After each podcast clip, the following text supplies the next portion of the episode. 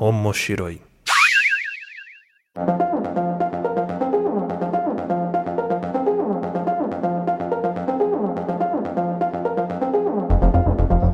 Olá a todos, sejam bem-vindos ao Omoshiro. Eu sou o Luiz Runzo, que estou aqui novamente com a presença de Ricardo Cruz. E aí, minha gente, estamos aqui confinados, fazendo é. muitos projetos. Espero que vocês estejam se cuidando e confinados também. Todos, todos quarenteners aqui e, yeah. e, estamos aqui neste podcast que hoje nós vamos discutir os assuntos relacionados a animes, mangás e tudo que envolve o universo otaku da cultura pop japonesa. Lembrando que o Omoshiro ele faz parte da família de podcasts do Papo de Louco para saber mais sobre esse e os outros podcasts nossos, você acessa papodelouco.com ou segue a gente nas redes sociais, Twitter, Instagram, Facebook, só procurar por Papo de Louco. Ou também você pode me encontrar na minha rede social pessoal, que é arroba Luiz Hunsker, o Ricardo, ele tem a rede dele também. Qual que é, Ricardo? Eu tenho dois, é, duas redes. Eu tenho o canal do, de música no YouTube, que é, você acha por Ricardo Cruz, e o canal de língua japonesa, que é o Nihongo. E eu tenho também no Instagram. Eu posto muita coisa no Instagram, ainda mais agora em quarentena. Fico inventando um monte de moda lá me segue no arroba Ricardo S. B, S de sapo, B de bola, cruz. E no episódio de hoje a gente vai falar aqui sobre algo que talvez a maioria da molecada que ouve aqui não vai conhecer, não teve um contato tão grande, mas tá em alta de novo, tá ficando muito em evidência, que são os tokusatsu.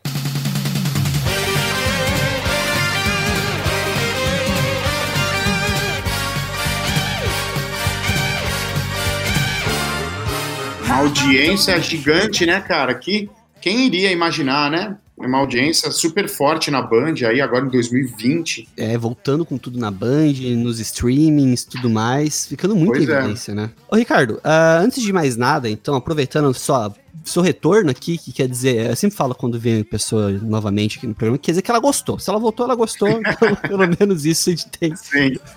Ou ela não, não, não, ela ficou incomodada com a insistência e falou, não, deixa eu fazer mais um, vai. Não, é sempre bom bater papo, né, cara? E, pô, ainda mais sobre Tokusatsu, né? É tão raro voltar esse, né, a, a ativa esse assunto, assim, né, pro público geral, que a gente tem que falar sempre. Sim, e, e Ricardo, é, é falando até de Tokusatsu, você tem uma vida muito ligada a isso, tudo mais, uma carreira é uma história. E o que hoje você está fazendo uh, uh, de diferente, de projeto e tudo mais, para as pessoas estarem te acompanhando? O que, está rolando da, uh, do Ricardo Cruz aí nas interwebs? Cara, tá rolando bastante coisa. Ó, eu tenho três frentes, que é o meu canal no YouTube de música e de programas que eu faço de sobre algum assunto, sobre alguma série, sobre alguma coisa assim da cultura pop do Japão. É, isso é uma coisa, né? Eu tô às vésperas de lançar um single novo, um primeiro single é, autoral meu, né? Composição minha é, em vários anos, acho que desde 2014 que eu não lanço música nova. E neste momento, neste exato momento que a gente conversa, tá rolando um evento que eu faço sobre língua japonesa. É, eu faço algumas poucas vezes ao ano que chama Nihon Golden Week. E que coincidentemente calhou com a Golden Week no Japão, né? Que é aquele monte, aquele aglomerado de feriados que acontece no Japão. E tá rolando na internet, é um evento totalmente gratuito, em, em que dia após dia eu lanço vídeos longos contando a minha história e ensinando tipo técnicas para as pessoas aprenderem japonês usando a cultura pop como material didático, sabe? Porque muita gente me pergunta como é que eu aprendi japonês, me vê falar japonês, né, ao longo dos anos. E eu aprendi dessa maneira, consumindo mangá, consumindo anime, lendo revistas, assistindo coisas em japonês meio que sem perceber, criando o Japão ao meu redor, entendeu? Fingindo que eu estava no Japão é, e estudando através disso. Lógico que existem várias técnicas que dá para né, colocar em prática. E é um evento que eu falo sobre isso, sabe? Ensinar as pessoas o caminho das pedras para elas aprenderem japonês através do consumo de coisas do Japão. Esse evento está rolando agora, assim, sabe? É só o pessoal clicar no link se cadastrar e é só colocar o e-mail, né? Você coloca o seu e-mail, cadastro, não é nada mais do que isso nesse caso. E a gente manda por e-mail para você o link para você acessar a nossa plataforma e lá estão todos os vídeos do evento para você acompanhar, deixar comentário. E é isso. Esse mês de maio tem isso, lançamento de single novo e essa e esse evento que está em curso Nihon Golden Week. Exatamente. Eu eu uh, uh, tô acompanhando lá o, o Nihongo, tô, tô inscrito, estou sendo recebendo os newsletters deles lá. E é bem bacana, vários vídeos, vários, vários conteúdos diferentes. E agora na Golden Week a expectativa é essa, né? Você ter uma chuva de conteúdos ali para você, quem sabe, despertar mais seu interesse para aprender a língua e tudo mais. A gente já falou, né, do Nihongo aqui na, na última presença Sim. do Ricardo aqui no podcast. E eu acho que se você de lá para cá não se inscrever no Nihongo, agora é a hora. Que é, é o momento mais propício para você começar a acompanhar o trabalho do Nihongo lá, né, Ricardo? Pois é, né, cara? Porque a gente tá em quarentena, então a gente tá em casa, muitas pessoas, né, estão em casa, e, pô, por que, que não usar esse, esse tempo pra gente aprender, né? Primeiro, é, é, só o fato de aprender um idioma novo tira a nossa cabeça, né, de preocupações, então é uma coisa, quase uma meditação que a gente pode fazer, de né, lidar com um conhecimento novo que a gente gosta e se afastar dos problemas momentaneamente. E adquirir conhecimento de, um, de uma língua, né, de um idioma novo, é sempre muito muito legal. E se divertindo no processo é melhor ainda e é mais efetivo ainda, né? Então, pô, não perde não. O evento tá rolando agora e tem muito conteúdo legal lá. E os links eu vou deixar aqui na descrição, como o Ricardo comentou, o link tanto da Golden Week, tanto das redes do Ricardo também, para você também ficar de olho para quando começar a sair aí é, o conteúdo aí, os vídeos e tudo mais, as músicas do Invasion Zone já, já receber em primeira mão ali. Exatamente. Tudo nesse mês. Vai ser um mês muito intenso para mim, vai ser muito legal. Tô muito contente, assim, muito empolgado, trabalhando igual um louco, mas feliz da vida, cara. Essa quarentena para mim tá sendo, nossa, agitadíssimo, assim, tô trabalhando bastante e tô muito feliz que daqui a pouquinho eu já vou poder dividir, né, com todo mundo o que eu tô fazendo sozinho, né, com a equipe só há tanto tempo, sabe? Exatamente. Trabalho de qualidade do Ricardo, que você pode falar, pô, peraí, mas o Ricardo já veio aqui, né, já falamos pra caramba com ele, já extraímos quase tudo da vida do Ricardo que a gente podia no último episódio. Mas tem uma coisa da vida do Ricardo que combina muito com esse episódio, que é o, o, a paixão do Ricardo por Tokusatsu, que tá na pele, literalmente, né, Ricardo? Pois é, né, cara? É o... Foi minha porta de entrada para fazer tudo que eu faço hoje.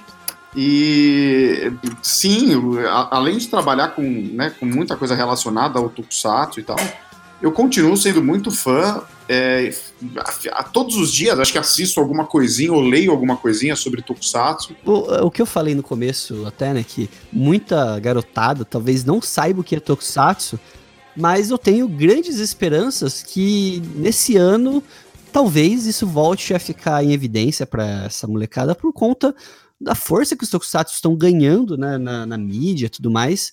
É, na, tendo. Uh, uh, você passando na TV aberta, né? No horário ali bem concorrido, vamos dizer assim, perto do almoço ali na Band, né? Tá sendo Sim. transmitido. Se eu não me engano, é, é Changeman, Jiraiya e Jaspion, né? As três grandes, né? Que fizeram muito sucesso, né? Falta só Kamen Rider Black para completar as que fizeram mais sucesso aqui no Brasil. Exatamente. E, e agora tá em alta, né? Então, eu acho que é mais, nada mais justo que a gente falar sobre Tokusatsu, sobre o que, que é Tokusatsu, o que, que faz uma, uma, série dessa ser um Tokusatsu e por que, que isso é tão famoso, né? O Tokusatsu, é, inicialmente, né, falando um pouco da parte histórica, pra gente poder depois entrar nos gostos pessoais aqui, é, é uma abreviação japonesa para, eu vou falar, Ricardo, aí você vai me corrigir, porque com certeza eu vou errar na pronúncia. é, vamos, lá, vamos lá. Que é uma abreviação para Tokushu Kouka Setsuei. Satsuei. É, isso, isso, né? Tá certinho, tá certinho, né? Tokushukoka Satsuei, que é filmagens é, com efeitos especiais, não tem muito que inventar, é isso mesmo, né? Só que como essa frase é muito grande, com o tempo ela acabou se tornando um jargão que a gente abrevia para Tokusatsu, né? Tokusatsu, que é filmagens especiais. E, e essas filmagens especiais, né, é, basicamente é o que define se você for pensar bem, ah, o conceito do Tokusatsu são heróis tudo mais, usando efeitos ali, fazendo filmagens, é, é derrotando inimigos tudo mais. E no começo com muito efeito prático, inclusive, né, para poder fazer as séries acontecerem. Na minha opinião, os melhores, né? Sim, para mim, o, o Tokusatsu, ele é uma linguagem, sabe? Ele é uma linguagem de contar histórias. Da mesma maneira que existe o quadrinho, existe o cinema de terror, existe o cinema de ficção científica de várias épocas, né? Existe é, o cinema noir, que é uma linguagem ali com sombras e câmeras, sabe? O Tokusatsu, ele é uma linguagem, ele é uma maneira de você contar histórias, né? Que envolve efeitos especiais. E efeitos especiais práticos, né? Porque se a gente for na palavra, né? Tokushu Kouka Satsuei. Satsuei é filmagem, né? Satsuei não é animação, Satsuei não é computação gráfica, Satsuei é filmagem. Então, são trucagens que você faz com a filmagem para simular coisas que são impossíveis, né? Então, é, é, obviamente, na época que o Tokusatsu surgiu, na época que essas coisas começaram a acontecer no Japão, não havia é, computação gráfica, estava bem longe de existir. Então, é, é a, o, o, Tokusatsu ele está profundamente ligado a efeitos práticos, né? É, que começa a surgir ali com o Eiji Tsuburaya, até antes, né? Tem várias coisas, né? Daí a história das trucagens no cinema japonês, ela remonta ali até os anos 30, 40 e tal. O Tokusatsu mesmo, que a gente, como a gente imagina ele, eu acho que o berço disso, ele tá é, com o Eiji Tsuburaya, que participou é, do primeiro Godzilla, o primeiro filme de Godzilla em 1954, Sim. um grande clássico, né? Godzilla, o Rei dos Monstros, que fez muito sucesso nos Estados Unidos. Depois o Eiji Tsuburaya iria fundar a Tsuburaya Production, né, criador do Ultraman, Ultra Seven, né, ele trabalhou na Torre em diversos filmes, inclusive nesse primeiro Godzilla. E você sabe, cara, que o Eiji Tsuburaya, antes de fazer é, o Godzilla e tal, ele chegou a trabalhar em pequenos filmes durante a guerra e durante o pós-guerra de propaganda é, americana. Caraca. Sabe? Ele, para mostrar é, a mostrar o, os aviões voando, essa, esse tipo de coisa, usavam-se efeitos especiais, porque é, não tinha, muitas vezes você não tinha como filmar o, o avião e os jatos e né, em, filmar o real, né? Então eles, eles contratavam equipes de efeitos especiais para fazer através de, de trucagens, né, é, o voo de certos aviões e de, e de um, jatos da Segunda Guerra. Então ele fez, ele produziu pequenos filmes usando efeitos especiais é, no pós-guerra. E, e, ele se especializou em efeitos especiais, né, o Eiji Tsuburaya. E ele é um grande nome, assim, que participou é, do Godzilla, que é considerado, assim, uma das primeiras primeiros grandes é, momentos, assim, do Tokusatsu, sabe? Precisa esse convidado que tem embasamento, porque o cara sabe o que tá falando, porque é, é uma aula aqui de Tokusatsu que é, eu não sabia disso, do, do, dessa questão da participação do, dele em filmes uh, ocidentais, né? Em, no cinema ocidental durante o período da guerra. É, é na verdade, são filme, filmes de propaganda. Não é, não, era, muito, era muito comum, é, né? Filmes que eram exibidos. E, exato, eram exibidos para as tropas, eram exibidos assim como propaganda, não era uma coisa muito comercial, mas ele exercitou ali né, o talento gigantesco dele em fazer maquetes, em fazer é, aqueles lagos, né? Que você vê até no primeiro Ultraman, assim, muita, muita interação com a água, um grande lago, e aí ataques, explosões, né? Tudo isso ele desenvolveu. Porque, pô, o Eiji Tsuburaya, quando ele lançou o Ultraman, primeiro ele fez o Ultra Kill, né? Em, ali no meio dos anos 60. Depois ele fez o Ultraman, que é em 66. Depois ele fez o Ultra Seven, 67. E depois ele morreu né? Ele, ele faleceu, ele já era velhinho, não, não sei quando, assim, ele já, ele já tinha idade quando ele fez esses clássicos, né? Então ele tem toda uma carreira pregressa é, com, né, desde o pós-guerra, passando pelo estúdio da Torre e tal, fazendo, tem muito filme que os efeitos são do Eiji Tsuburaya. E esses filmes são bem legais de assistir, porque tá meio que ali a origem do Tokusatsu, né? A origem, que, o, que deu origem a tudo que a gente gosta hoje em dia. O Godzilla, como a gente falou, foi meio que o, o embrião ali do que seria o Tokusatsu. E depois veio as ideias, né, dos primeiros, vamos falar assim, heróis mesmo, né, que foram surgindo que tem o Gecko Kamen, tem o National Kid, e por aí foram surgindo os primeiros, vamos falar assim, heróis de Tokusatsu, né? Os primeiros, as primeiras idealizações ali do que seria um super-herói nesse tipo de gênero, né? E National Kid, National Kid, que inclusive eu achava que era brasileiro, não sei por, por, por Sério? É, nacional, falei, deve ser do Brasil, cara, nacional, então... Caramba, cara. Não, o National Kid, ele já é ele já é um, um outro marco, né? Porque ele é um marco dentro dos heróis para televisão no Sim. Japão. Ele foi o primeiro herói para TV que voava e que tinha algum tipo de merchandising ligado a ele. foi a primeira vez que um produto, que era a pistola de raios, a Eroruya Kosen, lá que ele tem, que isso foi vendido como um produto ligado à série.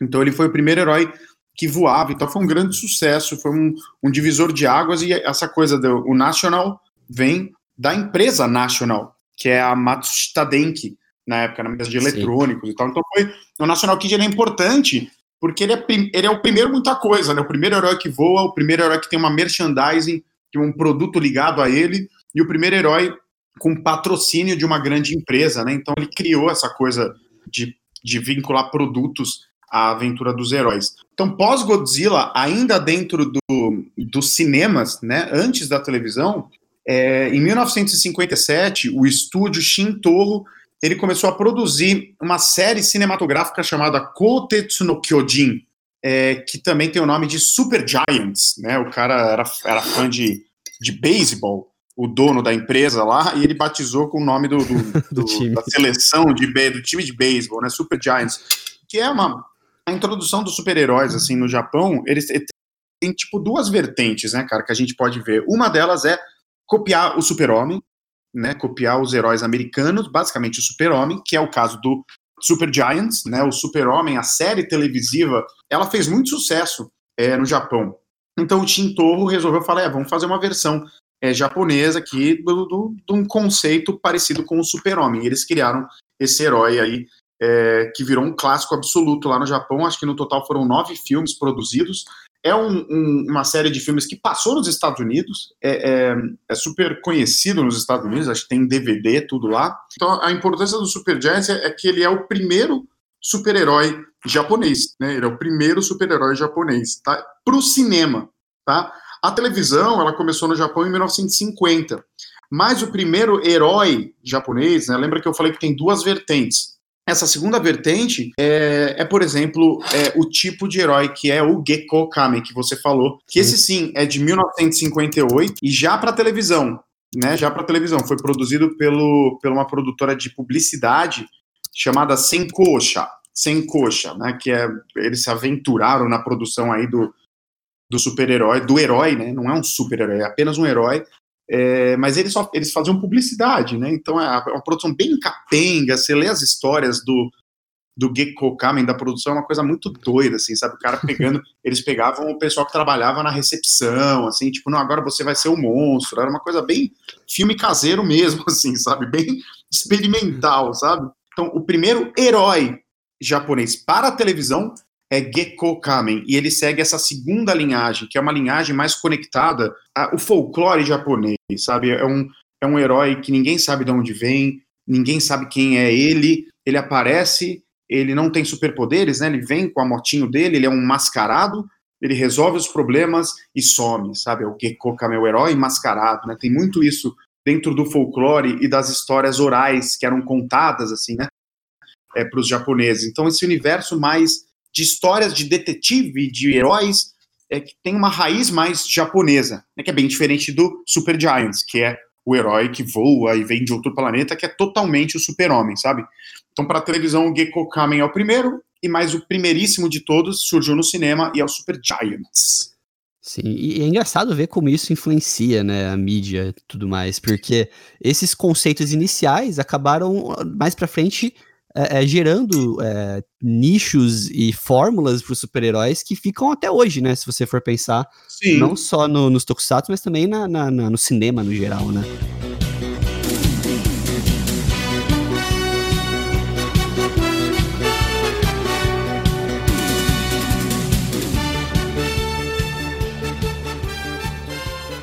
Então a gente falou agora aqui dos dois, das origens, né? Que eu acho que é importante saber de onde veio, mas eu acho que é importante a gente ir agora pro que interessa, que são a, aqueles que fizeram que sucesso, os que a gente gosta mesmo.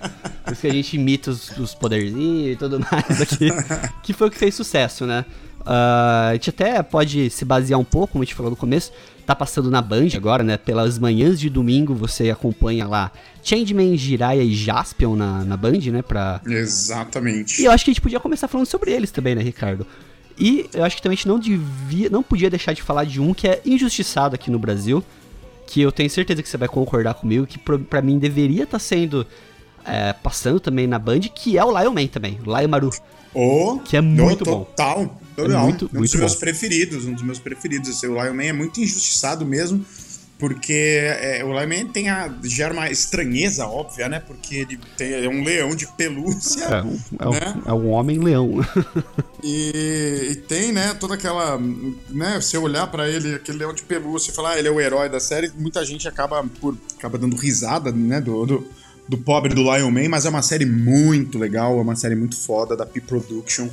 E ela, enfim, meio que uma mistura de western com filme de samurai. É muito incrível, cara, com uma trilha sonora foda. Eu adoraria que tivesse sido reprisado, sendo reprisado agora na Band também, sabe? É, o Lion Man ele tem mesmo, bem essa pegada que você falou mesmo, né? Porque é, a gente, olhando de fora, não consegue notar, mas o western teve uma influência muito grande na cultura japonesa, né? Muito, é, opa. Teve uma época ali que os filmes western tudo mais, eles eram muito famosos no Japão. E, Sim. E o Lion Man pega isso. Tem um que eu assisti recentemente, cara, não sei se você já assistiu. Que ele, cara, é muito bom. Mas é tipo assim, é bom no nível assim que eu fiquei surpreso. E ele é, chega a ser engraçado como ele tenta beber o máximo do Western. Que é o Keketsu Zubat, já viu? Claro, é Kaiketsu, Kaiketsu Zubato. É, sim, com o Hiroshi Miyauchi, ficou muito Cara, bom. É, essa série do, do, do, do Zubat, ele é a primeira série que eu vejo os vilões sendo realmente maus batendo é, em criança, sim. dando porrada sim. em professora. É, os caras realmente é malvado, por nada. E cada episódio tem dois vilões, né? O principal e um especialista em alguma coisa que o Zubat tenta. Ele compete com ele para ver se, se o Zubat é melhor naquilo que ele faz, né? Ele, sei lá, cada. Você sabe o que eu tô falando, né? Chega um. Sei. Tem o vilão principal que ele derrota, mas chega um especialista em alguma técnica. Isso. O cara é especialista em pescaria, em atirar facas. E ele desafia o Zubat nessa arte. O Zubat sempre ah. acaba ganhando, cara. É muito bom. É, o primeiro episódio é sensacional. O primeiro episódio a máfia vai, quase atropela as crianças e a professora. Aí depois eles descem do carro pra dar porrada nas crianças. Aí chega Sim. um cara, salva as crianças e fala: Quem é você? O cara fala: Não, eu sou apenas um ex-cientista que gosta de fazer montanhismo dá uma porrada nos caras. Aí chega o especialista que é em armas. Aí o cara dá quatro tiros no maluco. Eu, eu lembro que eu assisti ontem isso aí. Aí os quatro tiros pega de raspão no cara. Fala assim: é, o próximo eu vou matar você. Aí o cara vai atirar e pá, alguém atira na arma dele. Aí vem, começa a tocar uma musiquinha, um violão. Tran. Aí você olha no é. topo da colina, tá o Zubat vindo assim. Maravilhoso, cara. Aí, aí o cara fala, é você tá bom. se achando porque você é o segundo melhor pistoleiro do Japão. Isso. Aí o cara todo fala, episódio é isso. Não, todo estiloso. Aí o cara fala, segundo, e quem é o primeiro? Aí ele levanta o chapéu assim, aponta pra ele, sou eu. cara, é muito bom. Todo um, episódio é tem um essa cena. É muito bom, cara. Zubat é muito é, bom. E todo episódio tem muito... isso, né, Ricardo? Todo, todo episódio tem o um desafiante tem dele. Um, tem um especialista em alguma técnica que o Zubat vai falar: você é o segundo melhor, porque o primeiro sou eu. E aí eles fazem uma disputa é muito bom, é muito, é muito bom. bom. Muito bom. E, e, o Lion Man, ele bebe também dessa fonte do western, né? De, Sim, cara, no, principalmente o faroeste italiano, que é, no, no, resto do mundo é chamado de spaghetti western, né? Western italiano. E, o, e no Japão ele chama, é chamado de macaroni western. Western macarrão, né? Fazendo referência aí à, à Itália.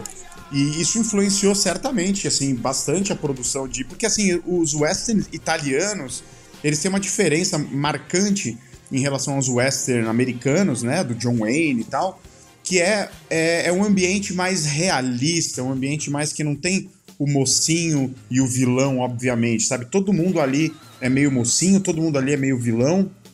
Ele é um, é um tipo de western que tem mais violência e é um tipo de western mais estilizado, sabe? Mais cinematograficamente estilizado. E então você pega aquela a trilogia clássica do Homem Sem Nome, sabe, do Sérgio Leone, Sim. que é o, o, por um punhado de dólares, por um, por um punhado a mais de dólares e Três Homens em Conflito aqui no Brasil.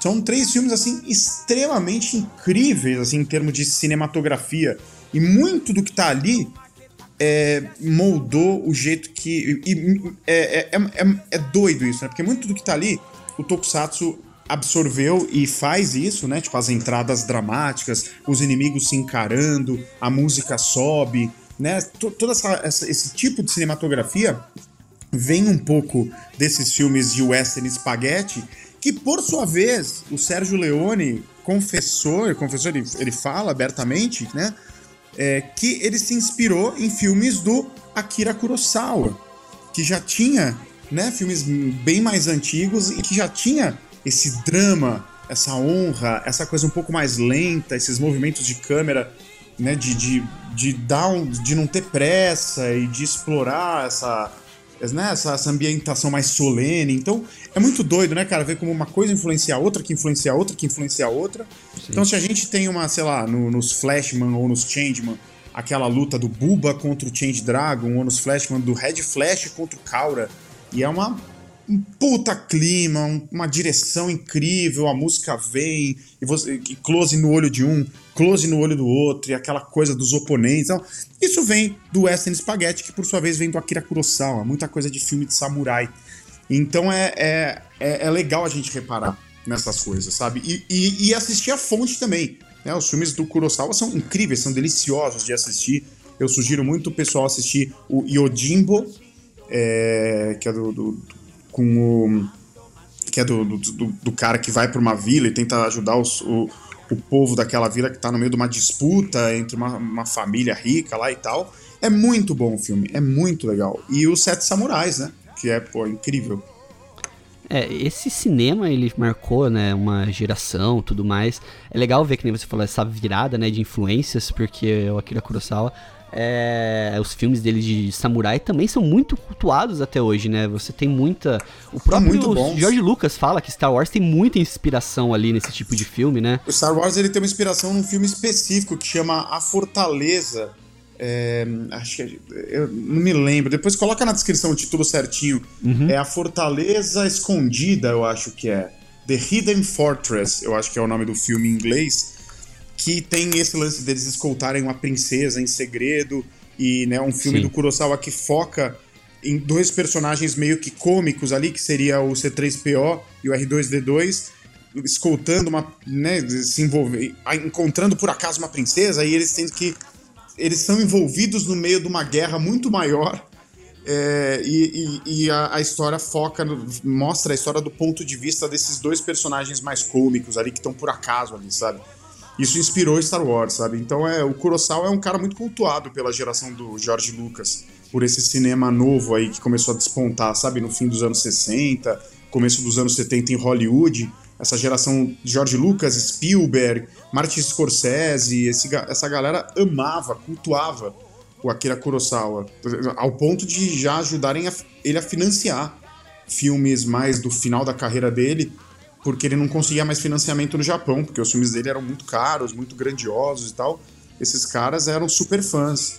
E, e voltando daí pra, pra questão dos tokusatsu, né, que a gente falou de tudo isso daí para poder mostrar como é importante o tokusatsu, né, porque ele, ele, foi, influenci, ele foi influenciado por essa geração, né, de, do... Que nem você falou, como é que ficou no Japão conhecido o, o Spaghetti? Macaro, Western, Macaroni Western. É, essa influência nos tokusatsu, ela vem desde lá dos anos é, 70, principalmente, né? Desde, e na música também, né? O Ennio Morricone, que era muito parceiro do Sergio Leone, fez música para vários westerns italianos. Ele influencia muitos compositores japoneses também, é, que, que, fazem músicas desse tipo também para séries de anime e de tokusatsu. Então, é uma, os anos 70, assim, pro anime song, é uma década muito rica muito rica, justamente por essa mistura de influências, né? É, 70 e 80, né? Porque nos anos 70 tem. E aí nos anos 70 começa aquela, aquela onda de sintetizadores, né? De, de mexer com Sim. essa música mais, mais eletrônica, assim, nos anos 80, Batida mais, mais ainda. Rápida. Então, e, e, o japonês, você sabe que é bom de mistura, né? Eles conseguem misturar coisas que aparentemente não combinam e fazem uma coisa nova a partir disso que é, né, basicamente a história de tudo que é legal no Japão tem um pouco disso, assim, né? Então a, a, música não é diferente. Eles, os compositores, os grandes compositores de anime, tokusatsu, eles misturam desde a música tradicional japonesa, desde o enka, do Kaio Kyoko, com a música de spaghetti western do Ennio Morricone, com sintetizadores e coisas do, do hard rock que estava é, do, do, do do rock, né? Tipo Pink Floyd, coisas que estavam sendo experimentadas ali nos anos 70. Então é muito, é uma produção muito rica. E, essa produção muito rica, ela foi feita em massa, né? Depois da década de 80 ali no, no Japão. É, a gente conhece a ponta do iceberg só de tudo que tem, vamos falar assim, de Tokusatsu que veio pro Brasil, né? Mas a lista é Sim. é muito extensa, muito extensa. E é, é. muita produção, é, era, era algo absurdo, assim, né? Que nem a gente fala de anime hoje, que você tem anime de tudo, né? Acho que na época você tinha tokusatsu de muita coisa também, era muito, muito pois é, disseminado. É, é, era, uma, é, era uma. Os anos 70 foram uma década de em que o tokusatsu é, estourou com muita força, né? Tipo, no começo dos anos 70 aconteceu o que eles chamam de Henshin Boom, né? É, é, é tido como Henshin, é um fenômeno de popularidade das séries de tokusatsu chamado de Henshin Boom, que aconteceu com o primeiro Kamen Rider, né? 1971 o primeiro Kamen Rider estreou e aquilo fez tanto sucesso que criou essa, esse surto, essa loucura do público por séries de tokusatsu.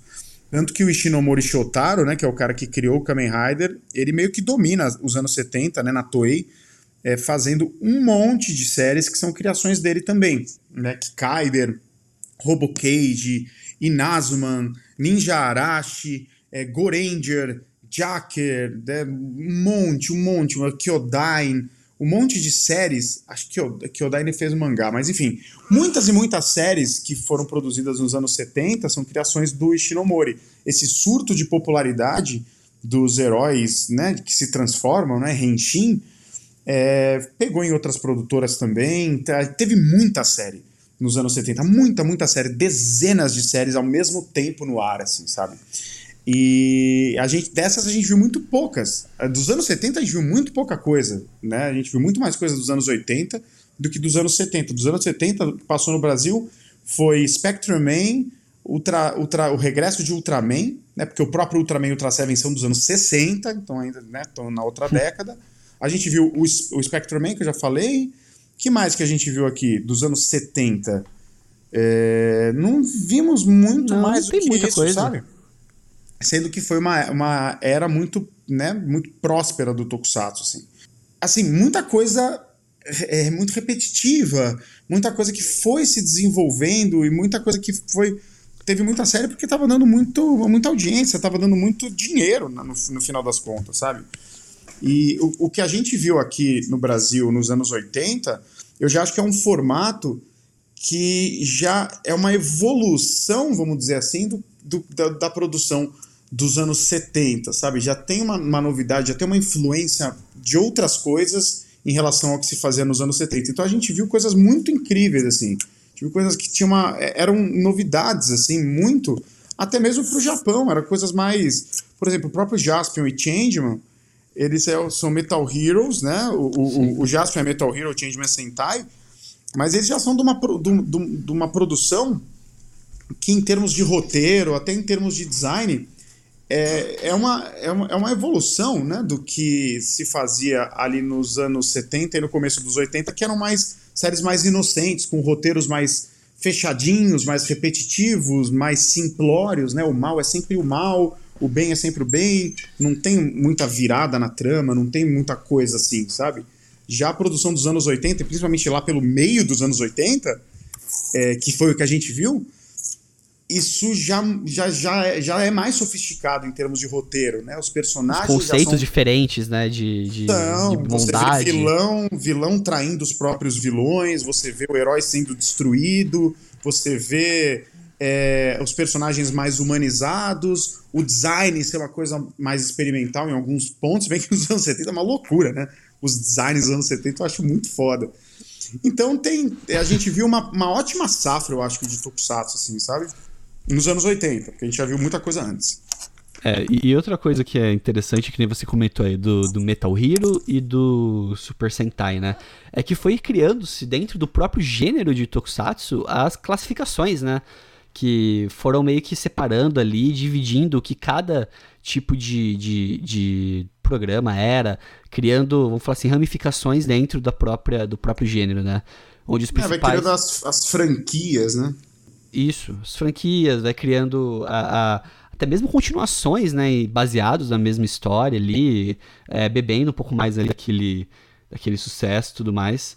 uh, onde uh, os principais que a gente tem são o Super Sentai, né, que são uh, geralmente aquele de grupo de heróis, tipo Power Ranger, né, Ricardo? Enquanto você falar uma groselha. Não, é isso aí, são os, os, heróis coloridos, né? Isso. O Super Sentai, eh, na verdade, no começo ele era chamado só de Sentai, né?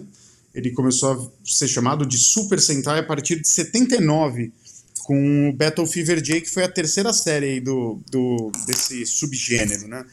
E a primeira de todas é o Goranger, né? Himitsu Sentai Goranger, de 75, criação do Shinomori Shotaro, o mesmo cara que criou Kamen Rider.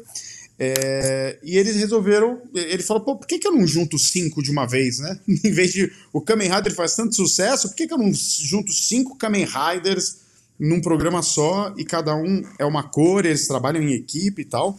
Isso em 75, deu muito certo, né? Goranger foi uma série de muito sucesso no Japão. Durou 80 e tantos episódios, 82 episódios, eu acho que é bem acima da média, né, do, do, do, que normalmente durava uma série, e gerou uma continuação que não deu certo, que foi que assim foi muito inferior é, de audiência e tudo em relação ao anterior, que é o Jacker, né, a segunda série de Sentai é o Jacker Dengekitai, né, Esquadrão Relâ Tropa Relâmpago Jacker. É, só que É, a série é ótima, só que ela é muito dark, ela é muito pesada, cara, para criança, porque são cinco ciborgues é, que foram, são, são quatro, desculpa, ciborgues. Eles têm a, a, o naipe do baralho na cara, assim, não sei se você já viu.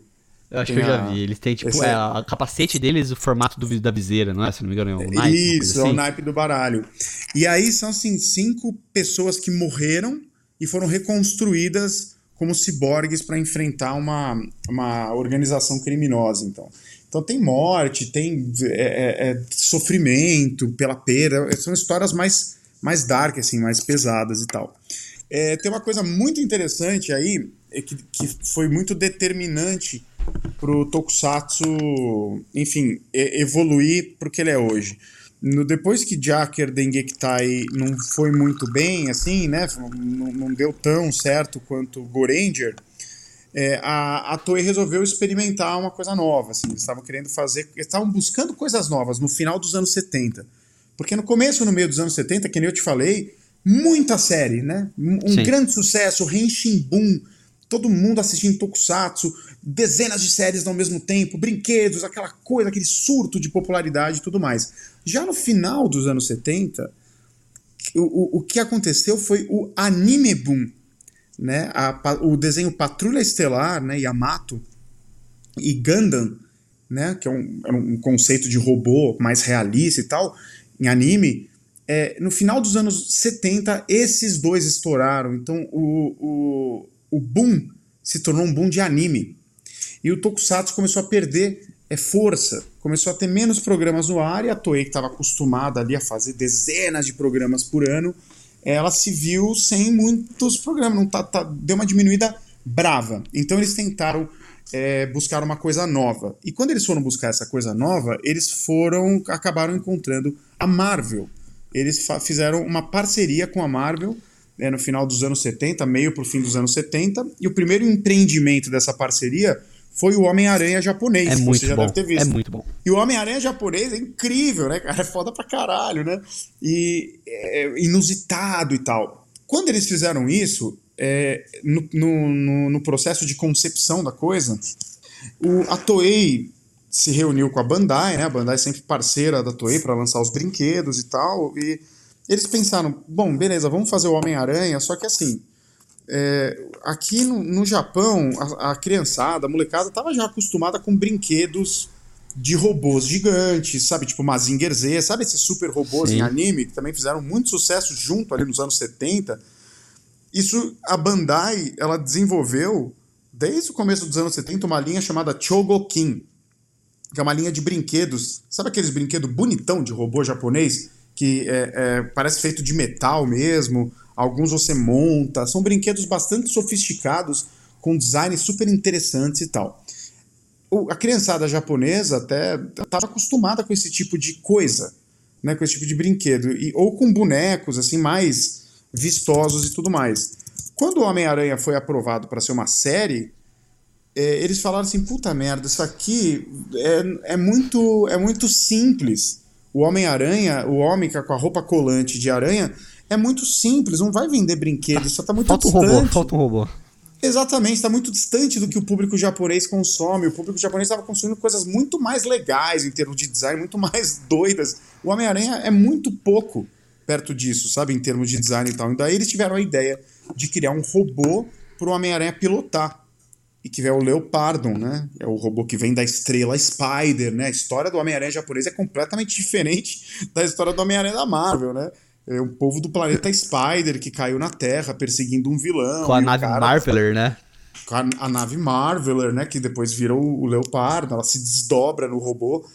E aí eles resolveram criar essa doideira. Os americanos aprovaram e tal, né? Tem até notícia de que o Stan Lee go gostou da ideia. E, e aí, beleza, o Spider-Man japonês era o herói que pilotava um robô e o monstro ficava gigante, o monstro do episódio ficava gigante e o robô destruía ele no final do episódio. Foi o Spider-Man que criou esse formato. Não existia antes do Spider-Man esse formato do herói pegar um robô e lutar com o monstro de novo, só que gigante. Deu tão certo, o robô vendeu super bem, o Leopardon, né, que é o robô do Homem-Aranha, que para para a série seguinte, ainda em parceria com a Marvel, eles quiseram fazer uma versão do Capitão América, só que japonesa. Ia, ser, ia se chamar Capitã Japão. e aí foi evoluindo lá, eles falaram: não, vamos colocar o que está fazendo sucesso agora, que o pessoal está gostando, que é, é Fever, embalos de sábado à noite, sabe? Essa coisa do John Travolta, Fever, sabe esse final dos anos 70, essa coisa do Fever?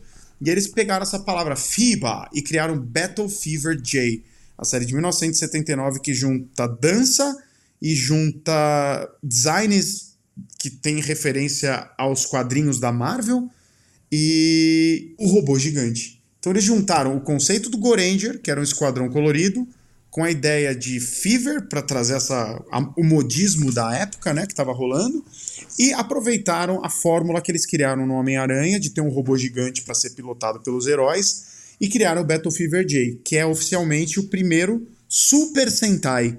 Né? Quando agrega a palavra super, quer dizer que o Sentai tem o seu robô gigante. Né? Ele tem um mecha gigante. O Goranger e o Jacker, que são as duas primeiras séries lá do Ishinomori, não tinham robô gigante. Tinham umas naves e tal, mas não robô. Então, e são meio separados, né? são meio que heróis do Ishinomori e tal. Já o Battle Fever J não, já é a equipe sabe? Do Susumu Yoshikawa, que é o produtor, o tio Watanabe fazendo a trilha sonora, que fez do Goranger também.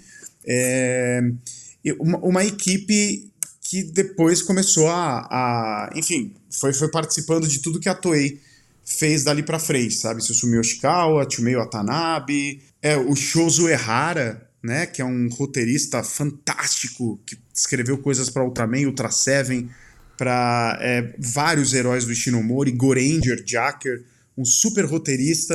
Né, com, aos poucos, no fim dos anos 70, a Toei criou um time muito de profissionais muito legais, com uma experiência muito grande, e empreenderam de vez o formato Super Sentai.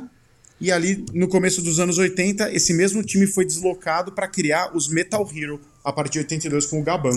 E, e, o Battlefield VJ, assim, ele também ainda, como você falou, tinha essa parceria com a Marvel ainda, né? Ele ainda era é, uma cocriação junto com a Marvel ali, usando, entre aspas, os direitos e tudo mais. E era engraçado que cada herói, se eu não me engano, cada um do, dos Sentais ali, ele era de um país, ele representava é. um país, né? Sim, Battle France, Battle Kenya, sim, Battle Cossack, tinha a Miss América. O Beto tinha, tinha o capacete, tinha, uma peruca no capacete, que era sensacional. Exatamente. Era muito bom. E o, e o dublê era um homem, né? Exatamente. Era muito bom. Mas, mas é, essa, essa, é a origem, cara. E é interessante você ver a origem das coisas. Né? Aí Battle Fever J fez um sucesso legal. Na sequência teve Denziman, né? Que já é um. Eh, que é o primeiro Sentai com o capacete, com aquele visor preto, com a boquinha ali no capacete, que tem mais ou menos já o design que tem até hoje, né? Meio que foi definido aquele tipo de design de Super Sentai em Denziman, né? Em 1980, cravado. Aí em 81 teve Sun Vulcan, que é o Sentai com três integrantes só. E em 82 a gente teve Google Five, que passou aqui no Brasil. Daí também tem, a gente não pode esquecer do Zero Ranger também, né? Que para nós aqui ocidentais tem uma importância muito grande porque é, foi a origem do Power Ranger, né? O Zeo Ranger. Ah, sim, uh, o Zeo Ranger tá ali 10 anos depois, sim. em 92, né? Em 92. Foi, foi, o Ocidente enxergando assim, como a gente transforma esse formato em algo, é, é, vamos falar assim, comercial para os Estados Unidos, para o Ocidente, né?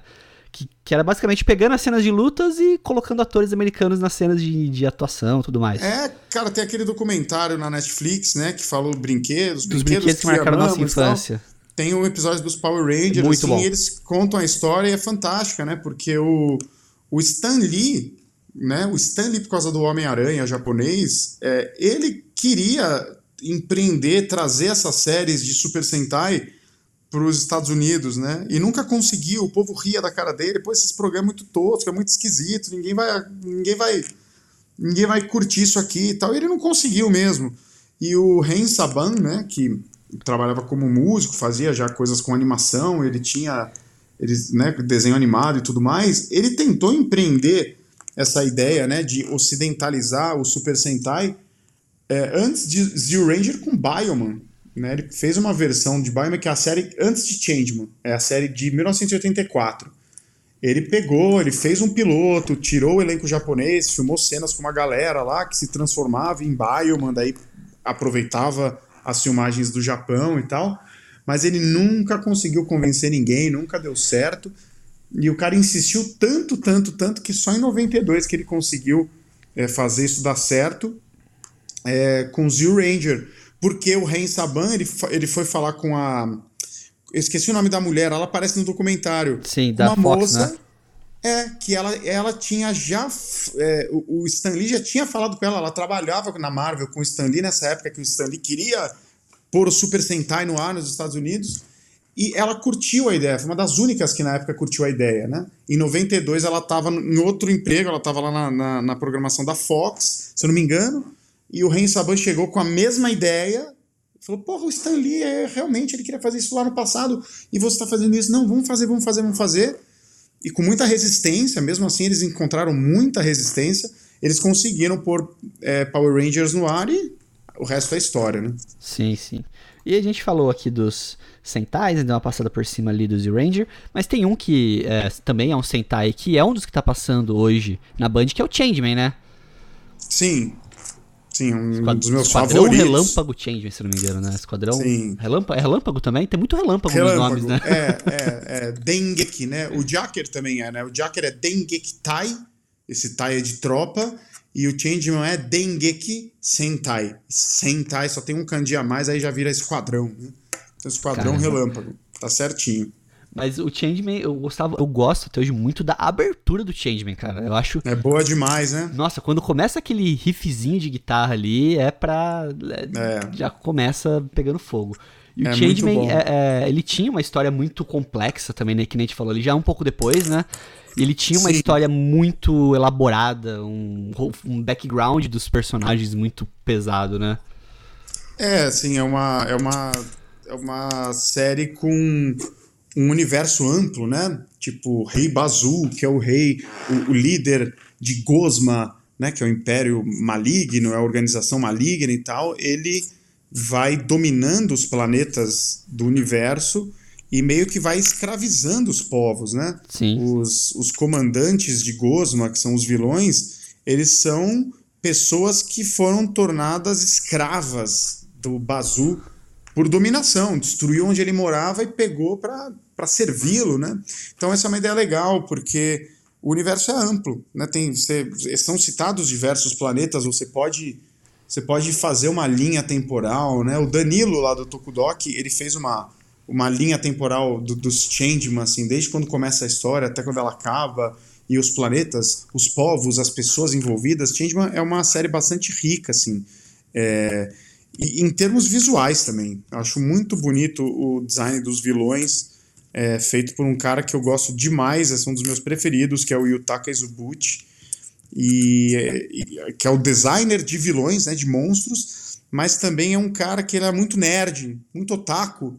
Ele vinha já de um de trabalhos em outra em outro gênero, né, de animes de robôs e ele dava muito pitaco nas histórias, assim, também. E ele levou um pouco do, do que estava sendo feito nas séries de robôs ali no, no, na segunda metade dos anos 70, séries de robôs em animação. Né? Esse cara trabalhou como designer lá em algumas séries tipo Daimos, é, Volts 5. Ele trabalhou só em Daimos, né? mas estava Volts 5, Daimos e Combattler V. São três séries de robôs que é, mudaram muita coisa no gênero. Elas sofisticaram bastante o gênero, as histórias, a dramaticidade e tal. Como ele trabalhou no Daimos, esse designer, quando ele mudou e foi lá para Toei é, produzir design para Tokusatsu, ele meio que carregou essas ideias diferentonas que ele aprendeu nessa série de robô dos anos 70. Então, é, esses personagens mais aprofundados, essas reviravoltas de história, esse, esse lado principalmente dos vilões melhor trabalhado do que os vilões serem só aqueles caras que ficam mandando monstro e gritando. Não, eles têm um motivo, eles né? têm um drama, eles têm história também. Objetivo. Isso, isso é tudo contribuição do Yutaka Izubuchi, é primordialmente, assim, não, primordialmente, ele ajudou, né? não, é, não é que é só ele, né? mas ele contribuiu sim, né? tem algumas ideias em Changeman, por exemplo, o Rei Bazu no final ser um planeta, né? a gente descobre, spoiler aí de Changeman, no último episódio. Não tem spoiler de coisa de 30 tem, anos né? atrás. No último episódio, a gente descobre que o Bazu, na verdade, é um planeta maligno e que vai se chocar com a Terra. Então, essa ideia quem deu foi o Izubuchi, né? Ele que propôs. Pô, se ele não fosse um planeta, não sei o quê.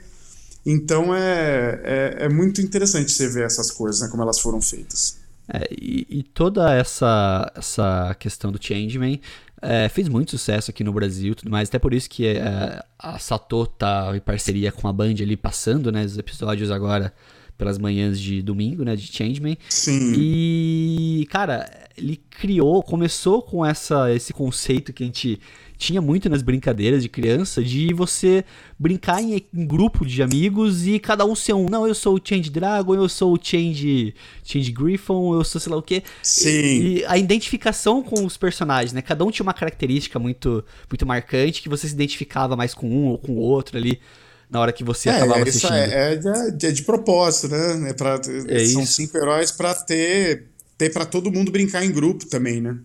Se complementam também, né? Sim, total. E, fa e falando dos que também estão passando aí pela, pela manhã da, da, da, da Band, a gente tem também Metal Hero, que tem um Metal Hero, acho que é o mais conhecido, um dos mais conhecidos de todos, passando, que é o nosso é, Jaspion, né? Jaspion, ele é é um Metal Hero de respeito ali que é, acho que existe uma, uma legião de fãs aqui no Brasil, né? Pelo menos. Oh, é, o, é o sinônimo de herói japonês, é o Jaspion, né? O Jaspion, eu não, eu lembro agora, Ricardo, que você comentou, não sei se era o Jaspion ou o Jiraiya, que não era muito popular no Japão. Era o Jaspion qual que era? Não, o Jaspion, o Jaspion ele não, não foi uma série que deu muito certo, não. É, pelo que a Toei Company esperava, assim, eles... É porque a gente tem que entender que a partir de 82 foi criado os Metal Heroes, né? O primeiro policial do espaço. Policial do espaço Gavan, depois policial do espaço Charivan, policial do espaço Scheider, em 84. Em 85 veio o Jaspion. É, o Gaban ele foi um grande sucesso no Japão, né? Muita audiência. Ele, ele, essas séries passavam num horário nobre lá. É, era, se eu não me engano, era sábado à noite, num horário tradicional, de coisas de sucesso lá e tal. Sim. Quando aí Charivan, Scheider, a audiência foi naturalmente caindo. Como a audiência caiu em Scheider, eles falaram assim: ah, ano que vem a gente não vai fazer outro policial do espaço. Vamos criar uma coisa nova, incrível e vamos bombar essa audiência de novo. E o projeto criado foi o Jaspion. Qual era o objetivo? Era criar um, um programa é, infantil, mas que tivesse uma grande participação de monstros gigantes, que era um conceito que a Toei não fazia há muito tempo é, a Toei acabou, né? Kamen Rider não tem monstro gigante, nenhum dos os heróis dos anos 70, a maioria deles da Toei, não tem monstro gigante. Você tem o Tetsujin 17, que é um robô que luta contra monstros gigantes, mas é coisas muito pontuais. A Toei estava muito tempo sem produzir monstros gigantes. Então eles acharam que ia ser uma ideia muito legal, tipo, vamos trazer monstros gigantes, sabe? Porque, pô, você vê Ultraman, os monstros que, contra os quais o Ultraman luta eles são tão famosos, alguns são tão famosos quanto o próprio Ultraman, né? Sim. Então eles falaram, vamos fazer isso, vamos criar um clássico que vai ter monstros gigantes, mas ao mesmo tempo a gente vai manter essa linha dos policiais do espaço, né? Um herói de armadura metálica, com espada laser, com, né, com equipamentos futuristas, mas a gente vai resgatar ao mesmo tempo monstros gigantes. E a série foi uma puta aposta da Toei. Eles tiveram no começo é, um orçamento consideravelmente maior que as outras séries para filmar os quatro primeiros episódios, que eu não sei se você lembra, os quatro primeiros do Jaspion, eles não se passam na Terra. Os três primeiros, na verdade, não se passam na Terra, né? Ele começa num planeta, o segundo episódio em outro planeta, o terceiro episódio em outro planeta, e no quarto episódio ele vem para a Terra. O orçamento que eles disponibilizaram para a equipe e a estrutura que disponibilizaram para a equipe para fazer os quatro do Jaspion, primeiros episódios, foi acima, bem acima da média do que se praticava. Eles queriam arrebentar a boca do balão com o Jaspion. Não foi o que aconteceu, né? O público não, não comprou muito não, não abraçou essa a ideia. Não abraçou muito a ideia, a audiência continuou caindo, embora fosse uma audiência boa, né? Por causa do horário. O horário era nobre, era um horário que tinha audiência. A audiência do Jaspion era maior que, por exemplo, a do Changeman, sabe? Mas tudo bem, não foi. Mesmo assim foi um fracasso. Eles não, não consideram. É uma questão de expectativa, né? Não é de sucesso, vamos dizer assim, é de Ex expectativa. É, exatamente. Então você vê que aí de, de um ponto para frente, Jaspion começa é, com a história do pássaro dourado. E desenvolve um pouco mais a história e tal. E aí Jasper ele começou a ter a, a audiência cair tanto que ele mudou de horário. Ele saiu desse horário nobre tradicional que todos os programas da, né, vinham um atrás do outro naquele horário, ele saiu fora e ele foi, se eu não me engano, para o começo da noite de segunda-feira. É, isso num, num, episódio. E aí, quando ele mudou de horário, foi quando é, teve aquele papo, não sei se você lembra, das crianças apontadas pela luz. Você lembra disso? No Jaspion? No Jaspion. Era, era umas crianças que ele tinha que proteger, uma coisa assim, não era? Ele tinha que, ele tinha que procurar as crianças elas, que, né? que foram espalhadas. protegidas. Porque elas precisavam, com o poder delas, elas conseguiam gerar, o, chamar o pássaro dourado, derrotar o satangoso. Basicamente era isso. Então eles criaram esse arco de história das crianças apontadas pela luz que o Jasper tinha que proteger e, e buscar, justamente para ter a participação de crianças na série para tentar desesperadamente conseguir que as crianças vissem o programa, sabe? Se enxergar, se enxergasse ali, né? Exato, vamos por mais criança, vão tentaram de tudo. Mas querendo ou não, o Jaspion não foi um sucesso no Japão, não. Assim, é, aqui no Brasil foi muito mais sucesso do que no Japão, não tem dúvida nenhuma. Aqui no Brasil é um fenômeno de audiência, né? Mas no Japão não, não, não foi lá essas coisas, não. Eles, eles quebraram a cara com o Jaspion um pouco. O Jaspion fez tanto sucesso no Brasil que o Spilvan, ele veio com o nome de Jaspion 2 pra cá, né? É, exatamente. Pra tentar exatamente. surfar um pouco na, no sucesso ali. Total. E uma coisa que marcou muito, pelo menos para mim, assim, é só fazendo um disclaimer, eu não sou da época da manchete, nem nada assim. Eu sou de 93. Quando eu nasci, o Tokusatsu já não tava ah, no, no, auge ali deles, né? Sim, já Mas tava eu, caindo já. Já tava caindo. Mas eu assisti muito Tokusatsu Uh, alguns depois em TV aberta, que passou depois, né? Passou um pouco na Record, passou um pouco em outros canais. Mas eu tinha, eu tinha muito contato uh, por conta de amigos, né? Que eram um pouco mais velhos, tudo primos. Sim. Que eles conheciam. E o que eu gostava muito do Jaspion uh, era os vilões deles. Uh, uh, o Satangos era muito bom. Eu gostava, tipo, é, é, é, o layout, mesmo sendo bem parecido com o Darth Vader, assim, mas lembrar, era muito bom. Total, né? O, é muito bom. Era muito bom. E o que me marcou nessa época, assim, era o episódio da Bruxa Kyuza também. Não sei se você. Sim, você lembra claro. Do sim, sim. Ela, che ela chega pra era ressuscitar muito... o Magaren, né, cara? É, e, e, era meio assustador, assim, se for pensar. Que, meio macabro, né? Macabro, assim, tudo mais. E era muito. Uh, era muito bem feito o desenvolvimento desses vilões, né? Que nem a gente falou, é, os tokusatsu, esses, alguns deles você acaba ficando mais na memória os próprios vilões do que os heróis tudo mais. E o Jasper ele conseguiu trazer muitos bons vilões, né? Sim, sim, muito. Aquele, os quadridemos, né? Aqueles quatro comandantes que chegam para auxiliar o Magaren ali no, na, na, primeira metade da série.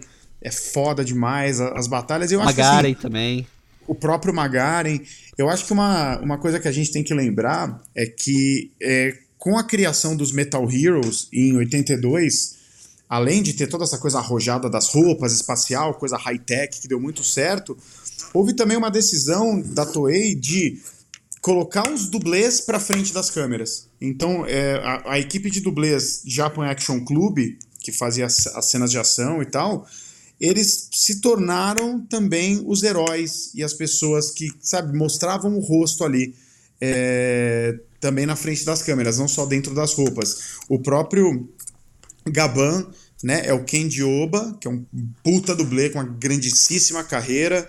É, o Charivan é o Hiroshi Watari, que também é um dublê incrível do Jack. O Scheider não, o Scheider era um ator mesmo, mas o Jaspion é o Ricardo Kurosaki. Na época o nome dele que ele assinava era Ricardo Kurosaki, que também era um grande dublê do Japan Action Club. Eles queriam, a Toei queria que o herói, mesmo antes de se transformar, pudesse, pudesse, ser capaz de fazer cenas de ação incríveis. Então, uma grande característica dessas séries, Jaspion também, claro, é a ação. A ação é muito frenética, né? A, a, o Japan Action Club é muito foda. Eles são, eles eram, assim, é, hoje em dia também, né? É que eu achei, eu, eu tinha mais charme naquela época, né? Papo de velho, mas não tem como escapar. Né? Era super charmoso, era super dinâmico, era super intenso. É, então a gente não pode deixar de lembrar dessa camada aí da, da, da ação, né, também das séries. É, a gente falou da, da, da ação do Jasper, mas um, que também é um desses que tá passando na Band, que eu acho que tinha as melhores cenas de ação tudo mais, e tinha muito esse conceito de um herói que tinha muitas habilidades, muito, uh, muitas cenas de dublê ali impressionantes, que era o Jiraiya. O Jiraiya, para mim, ele tinha, uh, por ser um ninja Jiraiya, né, ele tinha muito é, muita qualidade nessa, nessas cenas, assim, né? Tanta abertura do Jiraiya, se você vê até hoje, tem uma cena que você vê falando, pera aí, esse cara fez isso aqui, o cara morreu. Tem umas... Na abertura do Jiraiya, tem uma hora que ele pula de um prédio, que eu falei assim, ok, a cena congela no ar. Eu falei, ok, se congelou porque ele morreu, não tem como ele ter sobrevivido a esse salto Eles sacrificaram, aqui. sacrificaram um dublê do Japan é. Clube para fazer aquela cena, entendeu? São tantos, ninguém daria falta de um. Não, tô brincando. Tudo de capacete, né? Jogaram o cara do prédio gigantesco, mas é incrível, tem uns vídeos no YouTube então você procura por Tokusatsu, Jaspion, Making Off, digita essas coisas que você vai ver uns videozinhos de Making Off e mostra os caras fazendo cada coisa, cara, pulando de penhasco e, e assim, para parar a queda, é uma galerinha segurando um colchãozinho, dois Sim. de um lado, dois do outro, entendeu? Tipo, oh, oh, oh, e aí o cara cai. Se o cara caísse um centímetro pro lado, morria. Sabe, assim, é bem roots o, o jeito que eles trabalhavam, assim, sabe? É bem bem na raça mesmo, assim, sabe?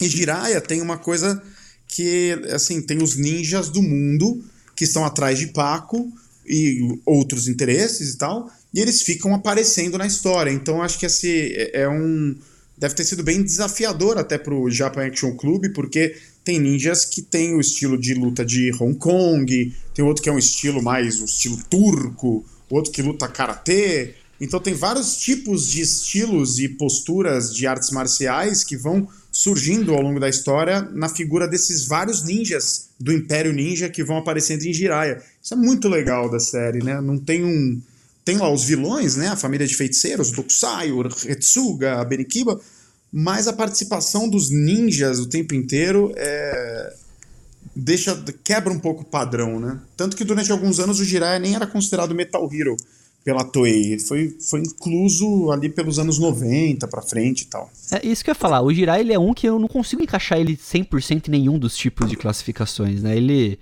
É. Um Seitai, um Metal Hero, é, ele, é de, ele transita não importa, muito entre na verdade. Gêneros, né? Sim, sim. É porque ele herdou o horário dos Metal Heroes, né? Tipo, é tipo a novela das seis, assim, sabe? Tipo, acaba uma, começa a outra, acaba uma, sim. começa a outra. Aí, de repente, acaba uma novela que, né, com típica novela das seis e começa um tokusatsu, por exemplo, entendeu? É, apesar de ser algo diferente, ele tá no horário das seis e, sabe, ele herdou o horário regras, e, depois, é. e depois dele vai ter outro, entendeu? Então, por mais que Jiraiya fosse uma série diferentona, tá lá no fluxo, né? No fluxo do horário de Metal Heroes, tem várias características, só não tem armadura pesada. É, depois até ganha uma ombreirinha ali, um oclinho ali para disfarçar. Mas hoje em dia ele é, ele é colocado na lista assim, de Metal Heroes, mas eu não dou muita bola pra isso. É, essa lista também, é uma, exemplo, é uma série, né? É uma série. A, a, gente tem outras classificações aqui também, por exemplo, tem o Kamen Rider, que acabou virando um gênero em si, né? Sim, a gente sim. tem o, o, Ultraman, que também acabou virando meio que um gênero de tanta, tão grande que é sim. a família deles, né? Sim, sim, sim. E, só que isso acaba virando mais uma classificação mais para poder organizar um pouco a casa, né? Pra não virar é. bagunça. Porque Sim. no final, mesmo o que importa é o tipo de história, o que tá contando ali. É... Por exemplo, Metal Hero mesmo, né? O, o, as duas últimas séries de Metal Hero, entre aspas, são séries que não são Metal Heroes, né? Que é, é o Biroboka Butaku, as três, na verdade, né? O Biroboka Butaku, de 97, o Tetsuan Tantei Robotaki, de 98, e depois Robocon são séries que herdaram né, o horário dos Metal Heroes. São séries que são, obviamente, de outra franquia da Toei, de outro gênero, subgênero, sabe? Que a Toei fazia, que é o de séries de comédia para toda a família, né? Que tem os robozinhos, felizinhos ali, e as histórias giram mais. É só é uma série de comédia infantil, né? Gira em torno do bairro, da interação com as crianças e as famílias. Mas tá lá, herdou o horário dos Metal Heroes, a Toei coloca na lista lá de Metal Heroes, entendeu? Mas é Metal Hero? Não é Metal Hero. É. E não é e Mas pronto. Eu, eu acho, eu acho que o importante é isso, né? Você achar aquele que mais te agrada. Eu vejo hoje muita gente falando, por exemplo, eu vou falar um exemplo do, do meu irmão. Meu irmão tem 10 anos a menos do que eu. Eu já sou mais jovem, tenho 27, meu irmão tem 17. Nossa. É, então, assim, já são gerações diferentes de coisas. Então, Total. quando eu falo para ele sobre Tokusatsu e tudo mais, ele, a, a, reação da molecada é: ah, mas é uns efeitos especial tosco, mas é uns efeitos nada a ver, não tem CG bom. Falo, Manda dobrar a língua e é, bota ele numa salinha isolado, vendo Jasper ba... sem parar. Eu vou bater nele que nem os vilão da máfia lá do, do Zubat bate nas crianças lá. Isso, dá uma sova e aí faz igual a laranja mecânica, assim, sabe? Coloca aquele negócio no olho uhum. pra manter o olho aberto à força e faz ele é, assistir. Exatamente. Mas é porque a, a, a, referência deles é muito diferente da nossa, né? Sim, é, a gente consegue entender que aquilo não tem é, efeitos é, computadorizados, na maioria, pelo menos. É tudo efeito prático, e é esse que é o charme, né? Eu vejo Tokusatsu como algo muito charmoso, algo muito. É que nem você assistir um filme de época, assim, e você saborear a, toda a, a, a qualidade que aquilo tem para aquela época, né? Saber entender e diferenciar. Exato. Se você quiser exato. comparar um, um endgame ali, um Vingadores com Tokusatsu, não tem comparação de qualidade técnica, vamos falar assim, de. de... Não, e é, é, outro estilo. E é, é outro estilo, maneira, exatamente. É outra, é outra referência. é outra história, cara.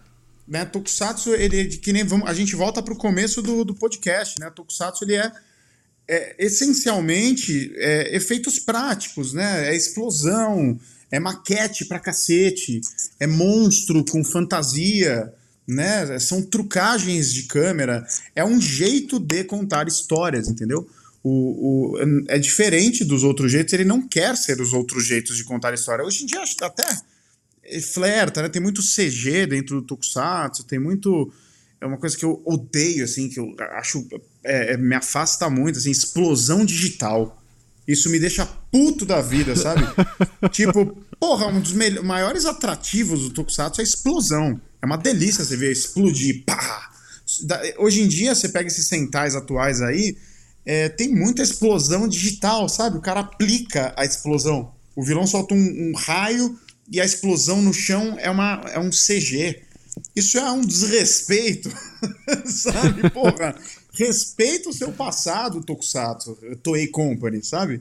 Não, não tem cabimento, não sabe? Se, não, assim. não, se, não se dobre a, as tecnologias de hoje, Porra, porque lógico, acho que era isso tem, que era o charme, né? Isso que... É, tem explosão real, né? Não é que é tudo é. CG, mas nossa, me dá uma raiva, assim, explosão. Quando tem 3D. efeitos especiais também, tipo, e é horrível. transformação. E fora, com... e fora, que é feio, é feio, é mal feito, né? Então não é bonito, sabe? Exatamente. Então acho que o, o Tokusatsu, o, né, é, é, isso, são efeitos, basicamente efeitos práticos. Assim. Sim. Eu lembro até hoje da abertura, não sei se é do Giban agora. Que a música fala, ele é o guerreiro nanaki que era paz. É quando fala paz na música, é o carro do cara capotando assim numa, numa montanha. E você fala, caraca, o cara me jogou um, sei lá, um uninho ali numa montanha e botou pra capotar, cara. Até o é, pobre eu... conseguir a paz, muita explosão, muito carro capota, muito cara. carro Não capota. Tem fazer. E assim, é um isso que era árduo. Isso que era interessante, né? Você entender as pedreiras da Toei também, né? Que nem você fala até na, na, na questão do, do Culture lá que tá, tá, vai Sim. rolar. Era um lugar meio que sagrado, porque era onde comia solta porrada ali do, dos Exatamente. Né? Nossa, é um lugar maravilhoso, incrível. Eu fui, eu tive a oportunidade de duas vezes para lá. E é, nossa, você fica meio bobo, assim, lá. É um lugar bem sagrado mesmo, assim, sabe? Cê, tem uma energia incrível tá, nesse lugar. E é onde aconteceu tudo, né? Assim, né? Na, a maioria das séries que a gente viu, do período que a gente viu, a pedreira, aquela pedreira lá na, na, na cidade de Iori, em Saitama, no Japão, foi a grande locação, né, da Toei Company para filmar. É, muita coisa foi ali. Então, assim, o que eu deixo de recomendação para você que tá ouvindo esse cast, você que já conhece Tokusatsu e gosta, eu acho que esse cast aqui serve para você dar uma refrescada, até mesmo um pouco de história com o Ricardo, que falou muita coisa aqui que eu não fazia a mínima ideia, por isso que é bom trazer convidado que sabe das coisas, porque ajuda o host. Mas é, é você se render a isso, entendeu? Você que não conhece, não assistiu, nunca, nunca só ouviu falar, uh, você tem a chance de ouro agora de domingo de manhã na Band ir lá assistir.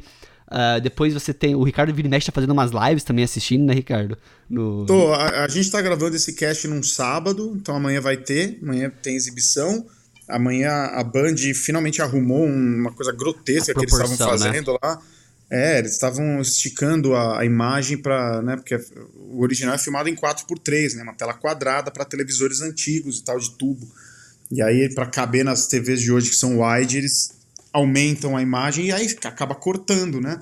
E aí, a partir de amanhã, finalmente, isso não acontecerá mais. Terá faixas pretas do lado e a imagem quadradinha, bonitinha, como deve ser. Então amanhã tem exibição e toda vez que tem essas exibições eu faço uma live. Amanhã vai rolar também, todas, né? Até durar a exibição eu comentando curiosidades de bastidores, sobre roteiro, que é sobre design, eu, eu, trago livros da minha coleção, fico mostrando, sabe, ó, o ninja que está na tela no Jiraiya, esse aqui é o design dele e mostro dos livros, né, a, concepção original. Então a gente fica meio que assistindo junto e, e discutindo sobre os episódios, assim.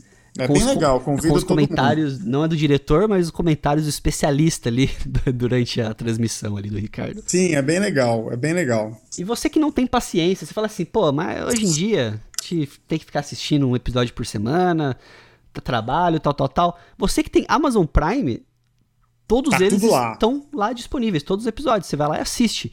Você tem National Sim. Kid, você tem acho que o Charivan. Eu vi lá que tem também, se não me engano, tem o Ultraman. Não, não, não, não. Charivan, infelizmente, Charivan não tem. O que tem lá é o, é o que a Sato Company tem hoje de direitos, que é Jiraiya, Giban, Flashman, Changeman e Jaspion. Aí a gente tá na expectativa de vir Kamen Rider Black. Sim. Né, ah, tem, tem tão... um filme do Garo também, se eu não me engano. Aí tem o filme do Garo, assim, tirando, saindo dessa vibe dos anos 80, esse filme do Garo. Tem National Kid também, que é do caramba, assiste National Kid, você vê os primórdios, né? Aquilo que a gente falou no começo, o primeiro herói com merchandising, o primeiro herói que teve um produtinho dele ali, patrocinado, então é legal, histórico, né? Então tem muita coisa para desfrutar na Amazon Prime de Tokusatsu. Isso, e você assista. O que eu vou dar dica agora, vocês vão ouvir, vocês vão seguir essa dica. Você vai lá, faz sua pipoca quando você for assistir. Pega sua bebidinha com ou sem açúcar ali, ou algo com gás, escolhe o que você vai beber bem. É, assiste, mas assiste com essa ótica que a gente falou aqui, né? Assiste com a ótica de é, é, é entender a história, entender a, a, a qualidade do roteiro e a qualidade dos efeitos práticos, não assista, na verdade na vida, tá? Uma dica pra vida, nunca assista nada comparando com outra. Que toda vez que você assiste algo querendo comparar, assim, uh, com algo de outra época, outra geração, outro, outro nicho, você nunca vai conseguir desfrutar daquilo. Você vai viver uma eterna, uma eterna frustração, ali, frustração, né? é. Então, é exatamente, cada obra tem sua proposta, né? Pô, você pega, sei lá, os filmes de terror dos anos 80, tem muito filme daquela linha gore, que expõe vísceras e, e saem, a, a cabeça explode. E não é necessariamente uma coisa realista, é uma coisa estilizada, por isso chama gore. né? É, existe uma maneira de fazer coisa gore, assim. Você, você bota lá um monte de litros de sangue hum, falso e tal. Isso é divertido por si só. Se você curte terror gore, você não quer ver as vísceras de computação gráfica no maior realismo. Não, você não quer. Você quer ver não. o sangue de mentira, as tripas de mentira, porque é isso a estética que eles usam para contar aquelas histórias, né? E, e, e, dessa maneira, tantos outros gêneros de cinema, né? Que nem eu falei antes, o cinema noir, que brinca muito com sombras, você nunca vê a cara dos atores direito, eles estão sempre na penumbra. Aquilo dá um clima. Essa é a maneira de contar a história. O Tokusatsu tem isso também. O Tokusatsu usa muito a maquete, usa muito boneco, usa muito monstro de borracha, explosões, tá? Então é, ele não. É, é, é, é o legal do Tokusatsu é ser assim, né? E não tentar ser um Vingadores e ficar buscando algo de cinema atual é uma bobagem. Bobagem, bobagem grande. e. É que você falou, vai virar uma frustração eterna aí é, para você. E outra dica que a gente dá aqui também, cara, provavelmente você já, já deve ter visto também, que é o, o canal do YouTube da Toei, que é o Toei Tokusatsu World Official, que eles lançaram Sim. agora. Que lá eles Incrível tão, isso, né? Incrível. Estão compartilhando vários episódios de vários tokusatsu da, da linha da Toei. Então tem muita coisa aqui que é bem escusa, bem, bem fora da, daquilo que a gente conhece. Tem os mais famosos, Sim. tem, por exemplo, Bycrosser, tem o Inspector. Mas tem coisa aqui que, tipo, puta, tem Jumperson, por exemplo, que é, é, que é Metal Hero, tem, Metal tem, Hero é legal que tem raiz. os outros Metal Heroes, né? Os Metal Heroes que não passaram no Brasil estão eu acho que tá praticamente todos lá, né? Então é legal você ver, porque pô, demorou muito para a Toei Company, que é uma empresa fechada, uma empresa chata, com direito autoral e uhum. tudo mais. Demorou para a maioria das Company, japonesas, né? Eles são muito fechados para Muito fechados para o próprio Japão e tal, sempre foram. Demorou muito para eles abrirem o catálogo deles de maneira oficial para todo mundo, assim, sem cobrar nada, com legendas em inglês que você pode, por sua vez, clicar lá no, no sisteminha do YouTube e converter na tradução automática para o português. Então dá para você ver com legendas decentes em português. É muita coisa do catálogo da Toei, é incrível, tem que explorar. Essas séries dos anos 70 que eu falei aqui, é, é, não, a, o Super Sentai e o Sentai não estão, porque a Hasbro tem direito sobre essa, essa franquia por conta de Power Ranger, então você não vai ver nada de esquadrões coloridos lá. Não, não vai ver também as séries da Sato, porque são da Sato, então não vai ter Jasper, não vai ter Jirai, não vai ter Giban, não vai ter Flashman, e Flashman, além de tudo, é um Super Sentai. Então você não vai ter essas coisas, mas você vai ver. É, tem Kikaider, tem Inazuma, tem Robocade, tem Ninja Captor, tem muitas coisas dos anos 70 do Ishinomori. Você pode fazer um mergulho por essa época é, de maneira oficial só acessando o YouTube. E, e, você também vai ter lá o Zubat também, o Kiketsu Zubat. Sim, e, to, e todos os dias tá saindo episódio novo nesse canal da Toei. Então você se Sim, inscreve lá. Tem um fluxo de atualização e tá, tem muita coisa saindo. Por exemplo, hoje, no dia dessa gravação, veio, tem dois episódios né, de Tokusatsu, vamos dizer assim, entre aspas, aqui da Toei. É, que é o Combattler V, episódio 7 e 8. Então, tem alguns desenhos também, algumas coisas assim, que de verdade você nunca às vezes vai saber que existia se você ou é, não fosse muito aficionado por Tokusatsu, como o Ricardo, ou se você não, não, não conhecesse, porque não veio pro Brasil muito dessas coisas aqui, né? Cara, e você citou bem, né? No canal da Toei tem Combattler V, Volts 5 e Daimos. Né? Não estão completas as séries ainda, mas tem um pouquinho de cada uma. Que são as séries em animação dos anos 70 de robôs, que são muito legais, e aí você tem essas três séries que são do Tadao Nagahama, ele é o diretor é, da, das três, que é aquilo que eu falei, lembra? Que o, o designer de Daimos, de robôs inimigos, que trabalhou na série, é, ele levou as ideias dessas séries para os Sentais, por isso que os Sentais do meio dos anos 80, ali, da, da, primeira metade dos anos 80 até o final, eles ganham essa, essa camada extra de dramaticidade, de profundidade e tal, é, é por causa dessas séries de anime de robôs que estão disponíveis lá no canal da Toei para você assistir. O trabalho do Tadao Nagahama foi justamente de revolucionar os animes de robôs gigantes e ele conseguiu, as séries são incríveis, especialmente Diamonds, é uma série fabulosa, incrível, foda, e isso influenciou os tokusatsu que a gente assistiu na manchete. Então vale muito a pena ver esses desenhos porque tá um embrião e então, só pra gente fechar aqui, de novo, fechando a recomendação, você tem Tokusatsu na Band de manhã, começa às 10h30, se não me engano, né, Ricardo? 10h30. Você tem o Instagram do Ricardo também, lá no Instagram e o YouTube dele. Ele fala muito de Tokusatsu também, é bem bacana ver isso. Você pode acompanhar essas lives dele aí, assistindo os episódios também, né, que ele tá fazendo ali. Uh, a gente tem a uh, Amazon Prime com muitos Tokusatsu, a gente tem o canal da Toei, que é o Toei Tokusatsu World Official, todos os links eu vou deixar aqui na descrição.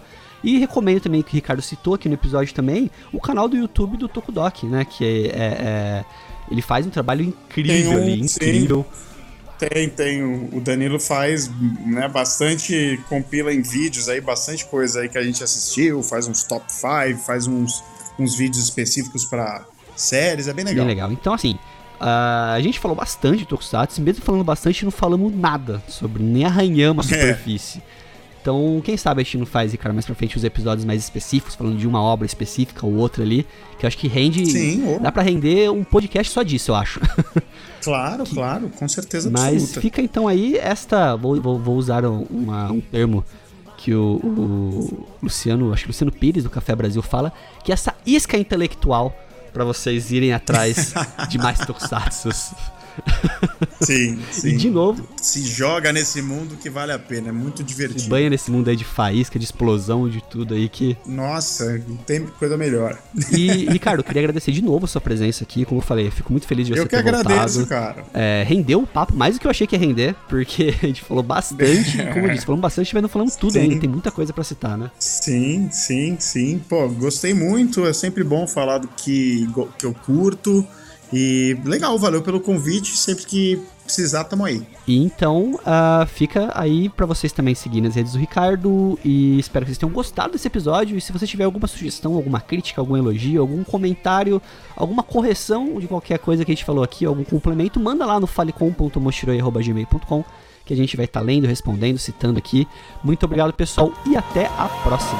Falou!